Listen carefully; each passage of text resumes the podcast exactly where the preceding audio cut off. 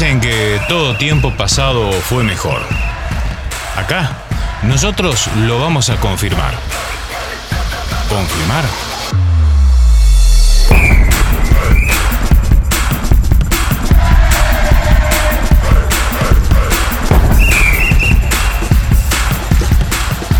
Hola amigos, yo soy Freddy Angulo y aquí compartiremos Retro Fútbol para recordar y conocer lo que pasó en las décadas de los 80 y de los 90 del fútbol nacional y mundial.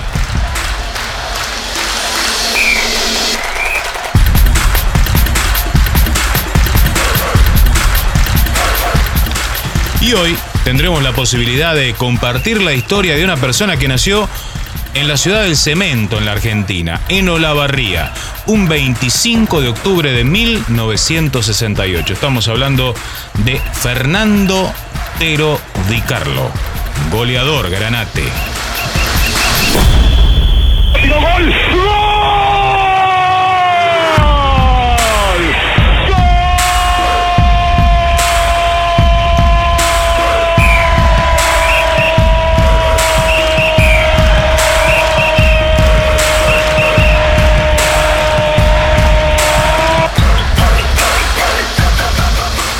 Comienzo de la charla que tuvimos con Fernando Di Carlo, hablábamos de los 80 y los 90 y la comparación con nuestros tiempos, los tiempos actuales, la década del 2020.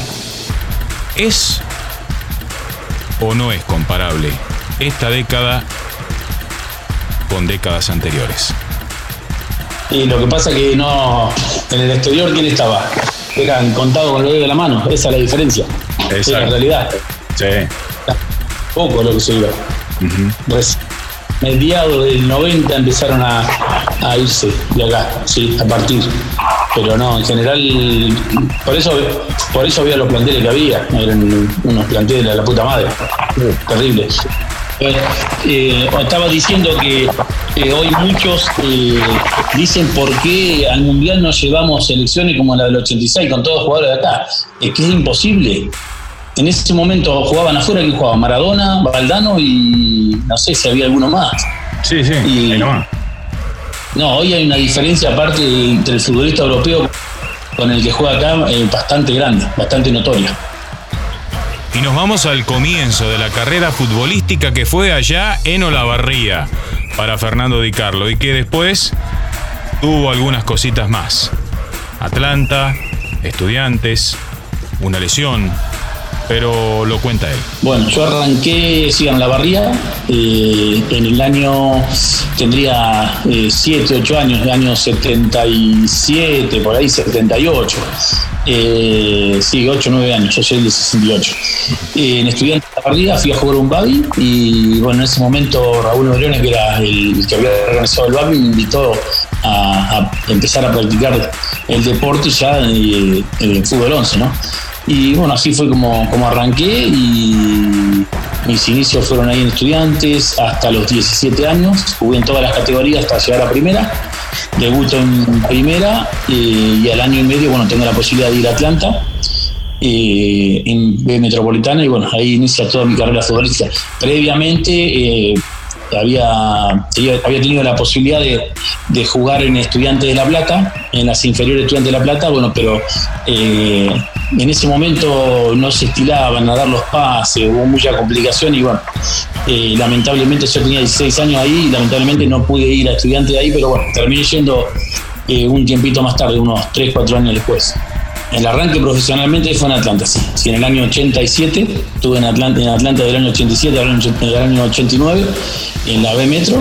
Eh, primer año, bueno, de adaptación, me costó bastante la adaptación lógica por el cambio de, vivir en una ciudad como La Barría vivir en, lo que es Buenos Aires y por el cambio futbolístico también. Yo tenía 17, 18 años y fui directamente al plantel de primera y, me encontré con, cosas totalmente distintas.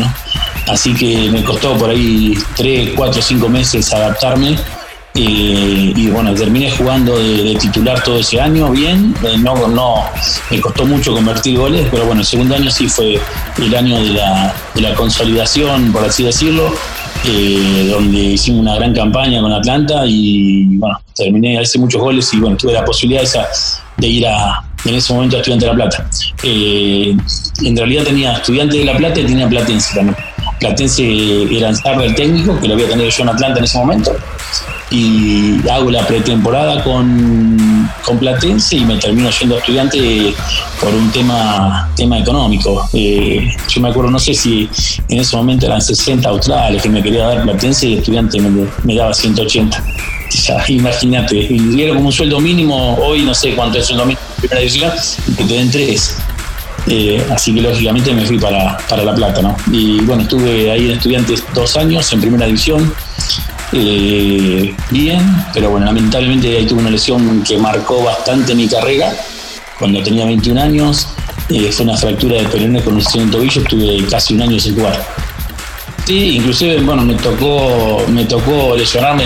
Yo estaba, eh, estaba jugando ya, era titular en ese equipo y, me tocó esa, mala suerte. Yo digo que fue un quiebre importante porque yo después de esa lesión, a pesar de la carrera después que hice, no, no volví a ser el mismo jugador. Eh, yo tuve compañeros eh, en estudiantes antes de la lesión y después lo tuve en, en Lanús, el Chivo Peinado, y me decía siempre que eh, después de la lesión, a pesar de que andaba muy bien en la luz, nunca había, había vuelto a ser el mismo. Sí, sobre todo a mí yo quedé con algunas... Eh, eh, la fractura fue importante, o sea, el tobillo, para que te dé una idea, se me salió el tobillo del lugar y aparte fracturado de peroné. Sí, terrible, una lesión gravísima. tuve, como te dije, casi un año sin volver a jugar, en cierto momento dudé que volviera a jugar, eh, pero bueno, por ahí sos joven, las ganas te hacen, te hacen volver. Pero la verdad no, no quedé bien de la lesión eh, y no volví a tener el arranque eh, corto que, tenía, que tenía antes de la lesión. Yo siempre fui un jugador rápido, pero perdí ese arranque que era, era, muy era desequilibrante, para mí era muy importante. Pero bueno, me puedo dejar porque hice una carrera linda dentro del fútbol. Y luego de la fractura de Peroné, de este jugador, de Fernando Di Carlo, aparecieron dos clubes en este caso. Primero, San Martín de Tucumán. Luego, Lanús. Estudiantes, eh, el segundo año no jugué casi nada. Eh, me lesioné en abril del 90 y volví a jugar creo que en febrero o marzo del, del 91 y jugué, habría jugado alrededor de 10 partidos en reserva en estudiantes y bueno, ese estaba a préstamo yo, eh, lógicamente mm, quedo en libertad de elección y aparece la chance de, ir a estudiante a San Martín de Tucumán, a, la, B Nacional, con Sinarte de técnico y con el loco Bernardí, que yo lo había tenido en, Atlanta de, compañero y él iba siempre a los entrenamientos, todo, y me conocía. Y él fue el que insistió, le insistió a Jorge Ginardi para que me llevara. Bueno, y terminé yendo a San Martín. Eh, me costó también de vuelta a través de adaptación, los primeros tres meses más o menos, eh, pero bueno, terminó siendo un año espectacular, vimos a primera, eh, terminé siendo el goleador del equipo, así que re bien, re lindo, un año la verdad muy muy bueno, que hizo que la luz se fijara en mí, que Miguel Russo, que me conocía de estudiante, de ir a ver partido de estudiante de La Plata, eh, me quisiera sumar y bueno, ahí fue el ciclo más importante o el más conocido pues, de, mi carrera, que fueron esos cuatro años en Lanús, eh, sobre todo los primeros dos años que fueron muy buenos. hice tres en el y después hice uno más en, los eh, en los playoffs, sí. y sí, eso me, me da ver, eh, paso de un club que había ascendido al otro que había ascendido. Uno, uno que fue San Martín ascendió en el octogonal y el otro Lanús que ascendió en forma directa. Y bueno, Lanús me fue realmente muy bien de entrada. Eh, eh, yo tuve la suerte también de, llegar, que el técnico me diera la confianza, que, Miguel Russo me diera a la semana de haber llegado la, la camiseta 11 de la titularidad y bueno, tuve también la suerte de hacer goles importantes de entrada y afianzarme dentro del equipo. Así que eh, esos primeros seis meses en la NU fueron la verdad muy muy buenos, inclusive eh, tuve la posibilidad de pelear el, el campeonato, la tabla de goleadores con, el Beto Acosta, con el Luis Fartime, estuvimos hasta la última fecha cabeza a cabeza cuando termina siendo goleador el Beto Acosta, pero eh, no, siempre digo, si pateaba penales por ahí podía haber sido goleador, pero no, eh, todavía era chico, no me dejaban patear los penales. Eh, pateaba el Pampa, el Pampa también. Ah. Sí, había que, respetar, la trayectoria, ni hablar. Sí, sí. época era así, en esa época era así, se respetaba mucho al jugador más grande y de más experiencia. Eh, como tiene que ser, igual, igualmente, yo pienso, pienso de esa manera. Lanús tuve, la verdad, cuatro años muy lindos. Eh, inclusive yo hoy voy al club y tengo, sigo teniendo, eh, sigo teniendo relación con el presidente, con Nicolás Russo lo seguido, así que eh, sigo en contacto directo. Inclusive hace un par de años atrás también fui captador del club, así que tengo una, una relación muy linda con el club. Seguro, seguro. Sí, yo siempre igual soy un agradecido a los clubes donde pasé yo siempre que yo siempre digo que todos los clubes me, dieron algo, ¿no? Eh, vos me decías Atlanta y me dio la posibilidad de, llegar al fútbol profesional. Yo siempre por ahí, eh, y me fijo mucho en los resultados y que le vaya bien al club donde, yo pasé. Es, por ahí raro, porque algunos no se van bien. Yo tuve la suerte de irme bien de, Atlanta, de, San Martín. San Martín estoy agradecido porque confió en mí en un momento difícil, porque yo venía de una lesión. La luz fue el que me, me llevó de nuevo a primera y que me hizo conocido. Yo, todo el mundo me conoce por mi paso en Lanús, eh, no me conoce por mi paso en Estudiante de La Plata, donde por el tema de la lesión, por ahí no había tanta televisación también en ese momento. Eh, el estudiante también, el estudiante fue el primero que, me confió en mí, me llevó a primera. Por eso que a todos les, agradezco eh, y tengo un agradecimiento por algunas circunstancias. Platense fue el que me posibilitó a mí cumplir un sueño que era el de jugar en Europa. Así que, como te digo, todos, de todos tengo un, grato recuerdo. Y fue allá por la décima fecha del torneo Apertura de 1996, donde este goleador, desde el banco, tuvo la posibilidad de convertir en muy pocos minutos tres goles. ¿Y a quién? A José Luis Félix Chilabert, arquero en aquella época de Vélez Arfield. Pero cuenta la anécdota de esta manera. Sí, sí, fue, fue raro porque veníamos de jugar, eh, había asumido eh, Castelli de técnico y veníamos de jugar en Rosario con Newells un, lunes, un lunes a la noche. Y yo había salido con una molestia en el aductor, así que tuve toda la semana entre algodones, que sí, que no, que no sabía si jugaba, si no jugaba. Concentro y domingo a la mañana eh, el profe me llama y me dice, ¿cómo estás? Le digo, me molesta. Y digo, de última voy al banco y si veo, veo luego 20 minutos, media hora bueno, eso vamos a hacer eso. Entonces, fue rarísimo porque voy al banco y faltando, o sí, menos de media hora, porque me acuerdo que Clarín que daba puntaje, eh, no me puso puntaje porque había jugado menos de 25 minutos. Creo que entro, entro en el minuto 23, una cosa así, jugó 20 minutos, 25. Y, y perdiendo 2 a 1, me mete y Castelli empato 2 a 2, después Vélez hace dos goles más, 4 a 2 y cuando hace el segundo gol le pregunto, creo que era el árbitro, no me acuerdo quién era, el de la casa hijo, de la casa hijo. Y le pregunto, falta? Me dice, un minuto, 44, ya está, estamos, ya está por ritmo. Y sacamos el medio, y en una, así hacemos el gol rápido, nos ponemos 4 a 3, y al toque empatamos el partido, 4-4, hago los, los tres goles seguidos, o sea, dos goles seguidos en dos minutos y uno eh, diez minutos antes. Eh, y la verdad que fue un 4 a 4 rarísimo todo. Inclusive yo, eh, hay una anécdota, dos anécdotas. Una que cuando llego al vestuario, que como empatamos los míos, los compañeros míos, digo, muchachos, solo no puedo, ayúdenme, jodiéndolo, ¿viste? Yo siempre las sé todas. y la otra, la de, la de Pablo Orbín, con el médico, porque cuando el médico empieza a mirar la formación, eh, como una hora antes, viene enojado y hablar conmigo. Dice, ¿cómo no juega? Dice, no, me molesta el doctor. No, entonces, pero pasan por arriba mío, yo me entero recién. Era Carlos Torres en el médico. Yo me entero recién que, que no jugás. Dice, ¿cómo es? Dice, si no está para jugar, eh, todo el partido no está para jugar 20 minutos. Bueno, digo, Carlos ya está, ya voy al banco, ya está, dejámoslo así. Estaba Pablo conmigo. Y cuando termina el, Pablo, el partido, Pablo lo llama al médico y dice, Carlito le dice, no hables más de fútbol, no opines más. Sin 4 a 1. Pero son cosas que se dan, eh, porque por ahí jugás 90 minutos y no te cae ninguna vez. Ese día me cayeron las tres pelotas y las tres me las Es, fue, fue así, fue tal cual. Porque vos me decís, ¿tuviste alguna otra chance? No, tuve esas tres y las tres parecía que me caían a mí.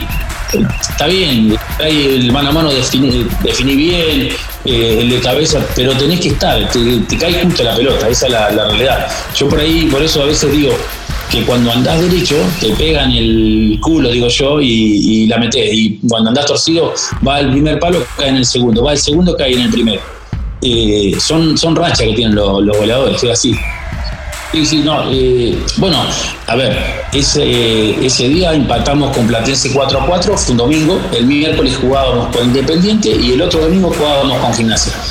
Teníamos tres partidos bravísimos que vos sacabas la cuenta y decías, ahí, si ganamos uno y empatamos uno, estamos bien con cuatro puntos, bueno, empatamos con Vélez, le ganamos a Independiente, que venía invicto de Minotti 4 a 1 en la cancha de Independiente, y le ganamos 3 a 1 a Gimnasia con el mellizo, con, con Grigol de técnico. Sacamos 7 puntos de 9 y yo paso de tener 0 gol, hago 6 goles en una semana. Hago 3 con Vélez, 1 con Independiente y 2 con Gimnasia. Y el otro, o sea, de un domingo pasar a no estar notables goleadores, al otro domingo, miro, al otro lunes, miro los goleadores, estaba dos goles de Cruz que era el goleador. Eh, increíble también. Son cosas que, se dan en el fútbol. Que vos me decís por qué. Son, son cosas que, pasan. Y, teníamos tres arqueros de nivel, Monasterio, Cancelarich y el Monilusta. Cristian Díaz, que había jugado el Mundial Juvenil del, 96. Eh, bueno, Pablo Pelado Moner, Fabio Lenguita, Sergio Mandrini, eh, el negro Godoy, el negro Coria, el Beto Ortega Sánchez. No, no, era un, eh, un muy buen equipo. Sí, tenía buenos jugadores. habíamos arrancado mal con. A mí me lleva Pipa Higuaín, que era el técnico en ese momento. y con el Pipa jugamos cinco partidos, creo que empatamos dos y perdimos tres, y, o empatamos dos y perdimos, jugamos cinco seis, jugamos, creo. Empatamos dos eh, y perdimos cuatro. Y lo echan al Pipa y llega Castel y empieza a hacer goles, empieza a hacer goles Negro Core y empieza a hacer goles yo. Que inclusive yo al mes y medio me lo encuentro al Pipa ahí por la zona de River. Eh, y se empieza a reír y dice, me quisiste echar porque no quería hacer goles conmigo. Y, no, porque me, hacía jugar mal, vos decía. Pero no, buena, muy buena. Él y, Claudio Zacarías, que era el de campo, muy buena gente. La verdad que, eh, por un lado, decir que, qué mala suerte porque se, se tienen que ir y cuando se van ellos y vos empezás a hacer goles. Pero bueno, son las cosas, como te dije recién, que pasan en el fútbol, que no, no, eh, que son imponderables y cosas que, realmente vos querés hacer las cosas mejor por la persona que te llevó y no te sale bien. Pero...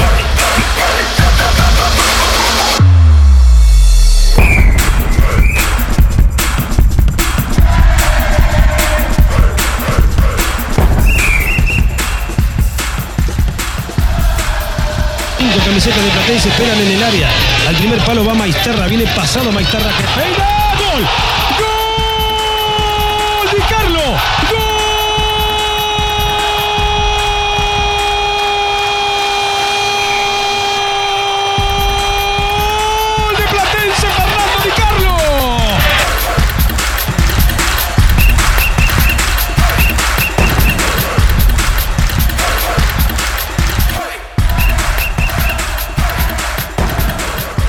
Y señoras y señores, va a ganar Vélez. El toque adentro, el golazo de Di Carlo, Di Carlo, gol.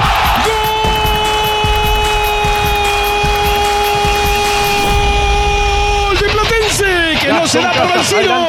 El tero Di Carlo de nuevo. Ahora Platense 3, Vélez 4. ¡Gol! tuvo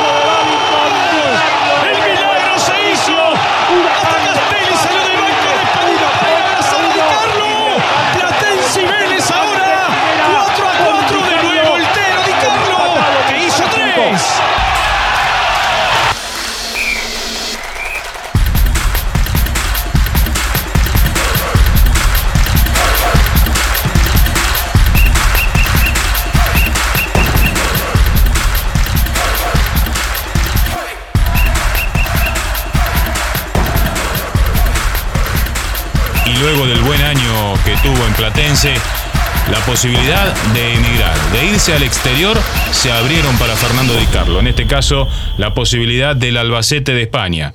Luego, la vuelta a la Argentina para estar en Huracán, darle el ascenso, porque fue uno de los que convirtió uno de los goles de la vuelta del equipo de Huracán de Parque de los Patricios a la primera división en un partido definitorio con Quilmes y después nuevamente volvió la posibilidad de estar en Tucumán, en Platense y ya pensar seriamente en el retiro. Gastón Casas, adelante está el tiro Di Carlo, se la va a ante Soto, va el tiro, pasó el tiro, continúa Di Carlo, puede ser, ahí va Di Carlo, hay que sale Di Carlo,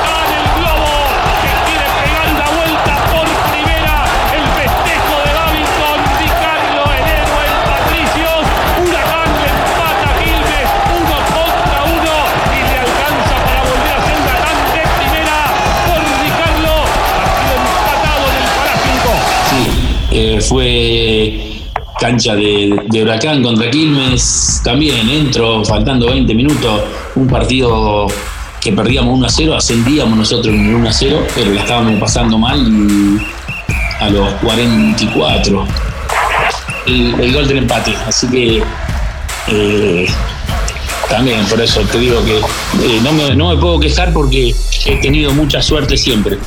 Eh, sí, sí, la, suerte la tenía que ayudar, pero bueno, pero eh, sí, yo, digo que eh, en ese momento, en ese momento tuve la suerte de, estar, que me dieran la pelota y bueno, porque, a ver, la definición fue buena, sí, pero pasa entre las piernas de Gustavo Lema, un montón de, circunstancias que, que vos necesitas.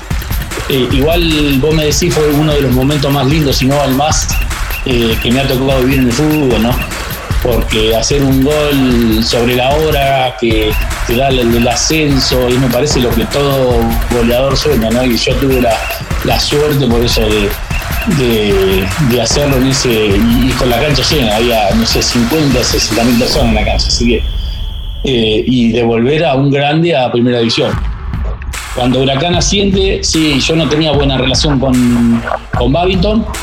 Eh, y bueno, eh, de ese plantel ascendió, hubo tres jugadores que se fueron, entre ellos, eh, bueno, me fui yo. Y, termino en, Tucumán, que el técnico era de Tequiros, voy a San Martín, estoy tres meses, que mm, la realidad es que yo no, no, o sea, no tendría que haber ido.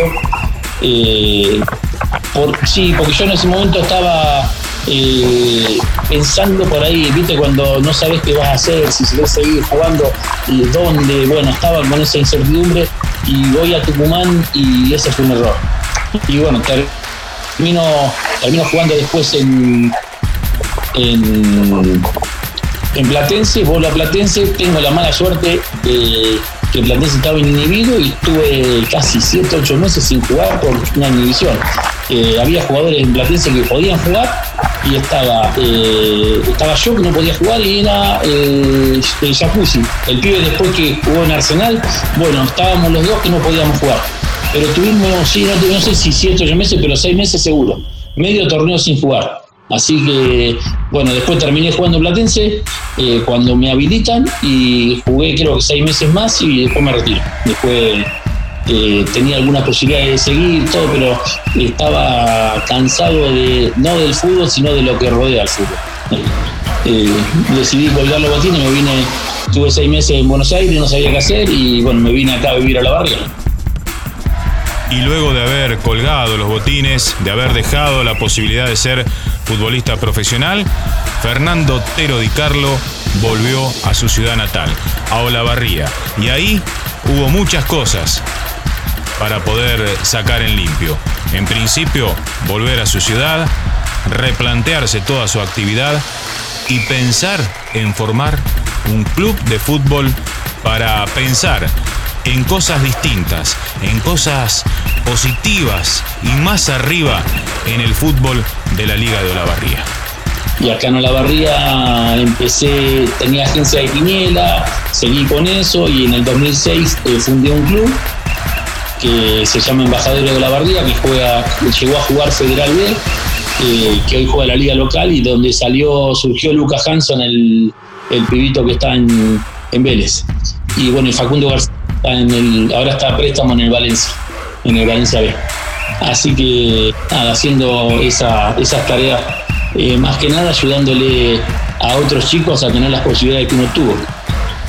Exacto, la idea de armar un club fue porque en la barría no, no surgían jugadores a nivel profesional, ¿no?